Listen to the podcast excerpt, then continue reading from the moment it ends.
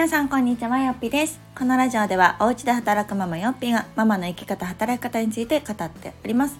えー、今回のテーマはですね副業300万円問題ひっくり返りましたについてお話をしていこうかなと思います。まずあのこの副業300万円問題って何ですかっていうあの方もいらっしゃるかなと思うので簡単にあのこの背景をお伝えするとですね、えー、まあ、ちょっとややこしい話になりますがえー、まあ自分でお仕事をする方にとってはこの所得をね何ていう名前の所得、まあ、要は事業所得か雑所得かっていうこの確定申告をする時などにねどういう所得で上げるかっていうのがあるんです。で、まあ、節税効果が大きいのが事業所得なのでおそらくほとんどの方は、まあ、その青色申告をねするためにその控除を受けるために事業所得っていうものにしている方が、まあ、多いんじゃないかなと思うんですけれどもえ、いつだったかな？夏ぐらいにこの事業所得というものに対してこの要は収入で線引きしますよっていうなんかね国税庁からかな？なんかどうですか？300万円で切ろうと思いますけどどうですか？みたいな通達というかヒアリングがあったんですね。でまあこの300万円より高い場合、まあ、副業の収入が300万円以上ある場合は事業所得で出して、まあ、大きな控除を受けてもいいけれども、まあ、300万もない事業に関しては、まあ、事業と認めませんよと、まあ、雑所得扱いにしますよその分大きい控除とかもないですよっていうようなことがヒアリングとしてバーンと一応提示されてもうそれがですねまあ批判殺到だったようです。私もそれってちょっとどうなんかなっていうところがあってっていうのも、まあ、あの会社員されてる方でね副業してるっていう方の場合副業で300万円ある方の方が少ないんじゃないかなと思うんですね。で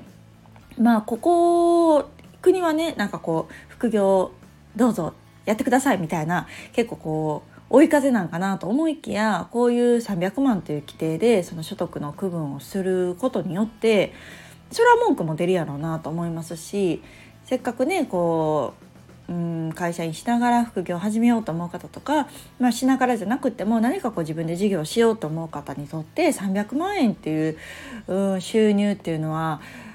結構高めなんじゃないかなと、うん、感じます。なのでまあいっぱいねクレームがあったようです。ということで、まあ、改正を、まあ、しないわけじゃないですけど、まあ、300万円という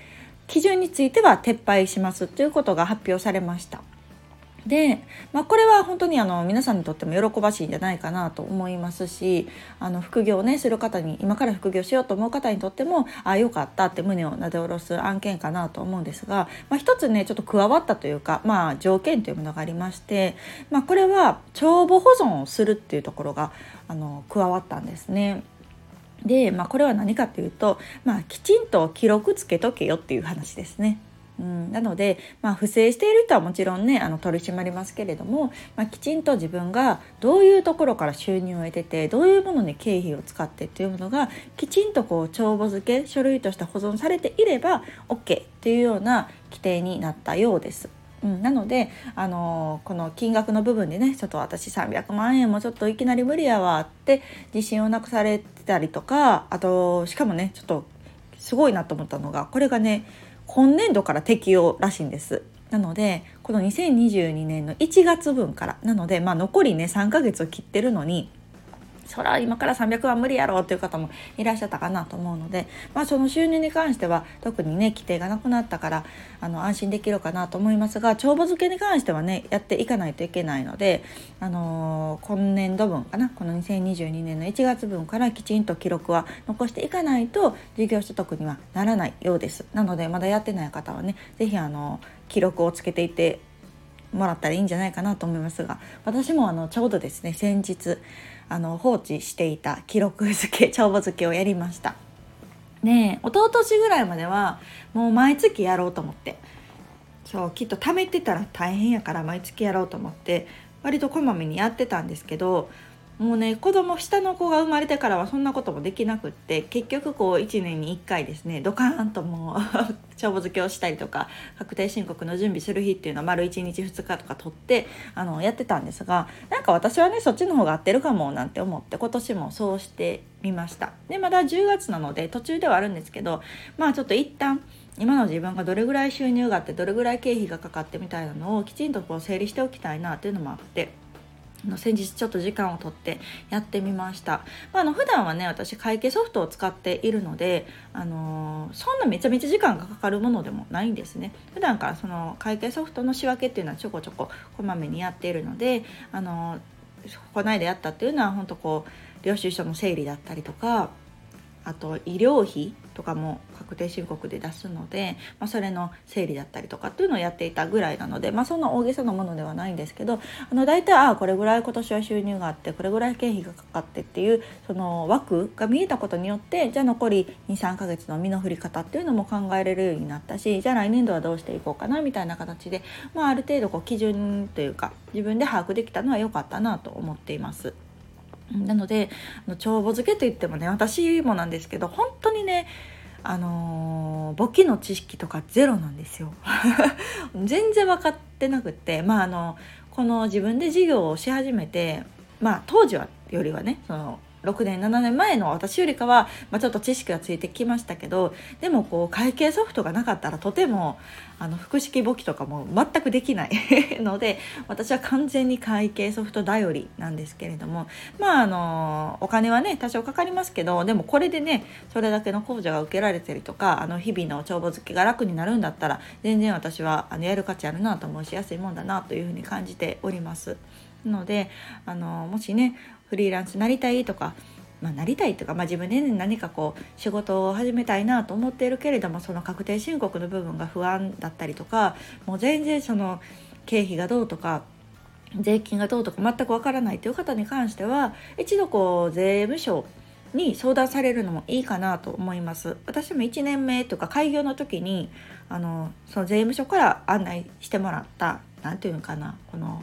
青色申告1年目セミナーみたいな のに参加したりとかあとはそのつながりで税理士さんに自宅に来ていただいて教えてもらったりとかっていうのを1年目だけしました。で2年目以降はその教えていただいたものを元にですねあと会計ソフトを駆使してあの何とか今6年ぐらいやってるっていうような状況なのであの本当ソフトを使えば全然難しいことはないかなと思いますし今回ねこの帳簿を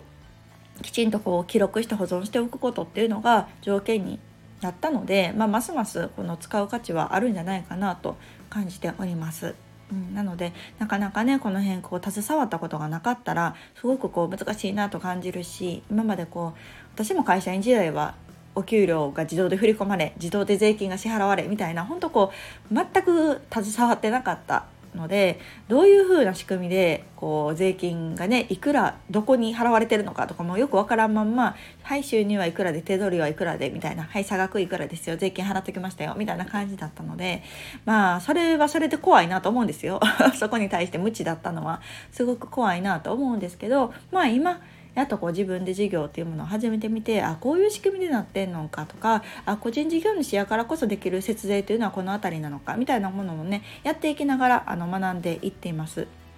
なので、まあ、この辺りが理解できるようになったりとかあとこういうその帳簿付けさえすればねあの事業所得としてできますよ大きな工場使えますよっていうような節税のメリットとかっていうのもあるので、まあ、その辺りをね把握すればあのおそらくというか、まあ、会社員の方よりも大きく節税は可能だろうし、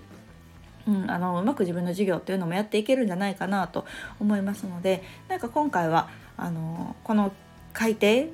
がされてよかったなというかこの300万円というラインが撤廃されたことによって副業を始めようと思われた方もうん、多いかなと思うし、まあ、今まで副業されてた方もねちょっとこう胸をなで下ろす案件だったかなと思いますが、まあ、この帳簿をねしっかりつけるっていうところはマストみたいなのであの残りねえー、2ヶ月ちょっとかな今年も。で確定申告は毎年2月ぐらいなのであのその時にねもう慌ててやり方が全くわからんみたいにならないようにできればね早いうちにちょっと会計ソフトを導入してみたりとか仕分けてどうなんかなとか